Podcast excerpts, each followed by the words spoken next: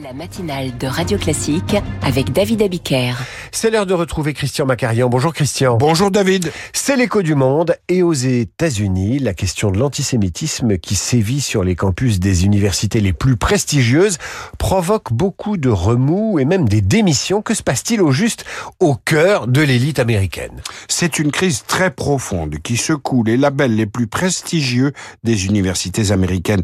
Tour à tour, les structures de direction sont dénoncées pour leur trop grande complaisance à l'égard d'une pseudo-liberté d'expression qui, en fait, sert d'habillage à des opinions clairement antisémites.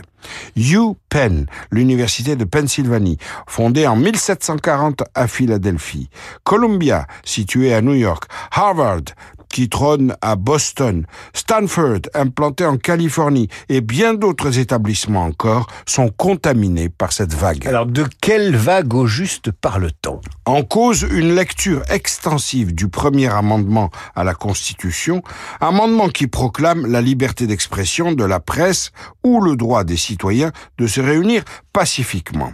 Depuis des semaines, beaucoup d'étudiants à la vue des événements de Gaza organisent sur les campus des manifestations pro-palestiniennes. Ces jeunes, travaillés par le wokisme, en viennent à proclamer la liberté d'accuser l'État d'Israël de racisme, d'apartheid, d'intention génocidaire, ce qui justifierait chez certains d'entre eux la mise en cause globale des juifs.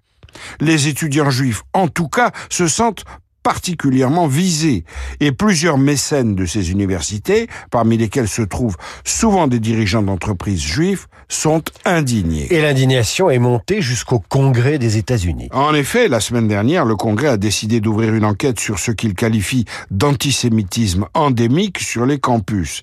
Les présidentes des universités de Harvard, interrogées durant cinq heures par la commission de la Chambre des représentants, celle de l'université de Pennsylvanie et celle du Massachusetts Institute of Technology, se sont toutes retrouvées sous le feu des critiques. Pendant l'audition, les trois présidentes sus-nommées n'ont pas toujours bien répondu à la question de savoir si appeler au génocide des Juifs violait ou pas le code de conduite de leurs universités. Résultat, Claudine Gay, la présidente de l'université de Harvard, a pu sauver sa peau, elle, grâce au soutien apporté par le corps professoral de Harvard. Mais à l'inverse, Elizabeth McGill, présidente de l'université de Pennsylvanie, a démissionné après des déclarations jugées trop lénifiantes. Cette polémique accentue les fractures provoquées aux États-Unis par la guerre entre Israël et le Hamas.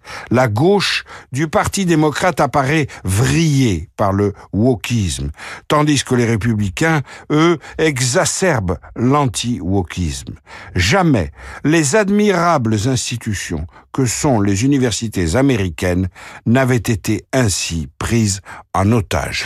Ça pourra peut-être euh, rabattre leurs prétentions. Euh, merci Christian Macarian euh, et on vous retrouve dès lundi pour l'écho du monde. Et après les concours de wokisme des universités américaines, Miss France, le concours qui a plus d'un siècle, aurait-il mal vieilli? Décision du jury dans le journal imprévisible d'Augustin Lefebvre, Radio Classique 7h40.